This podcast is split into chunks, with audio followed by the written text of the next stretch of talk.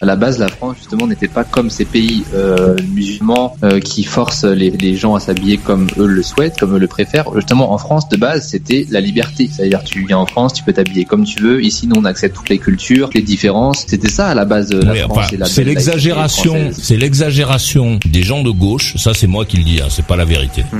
Mais c'est l'exagération des gens de gauche qui a aidé en fait les radicaux à, à faire que les filles sont voilées. Il y a eu une période où il y avait plus de gonzesses voilées euh, en France qu'en Tunisie, quoi.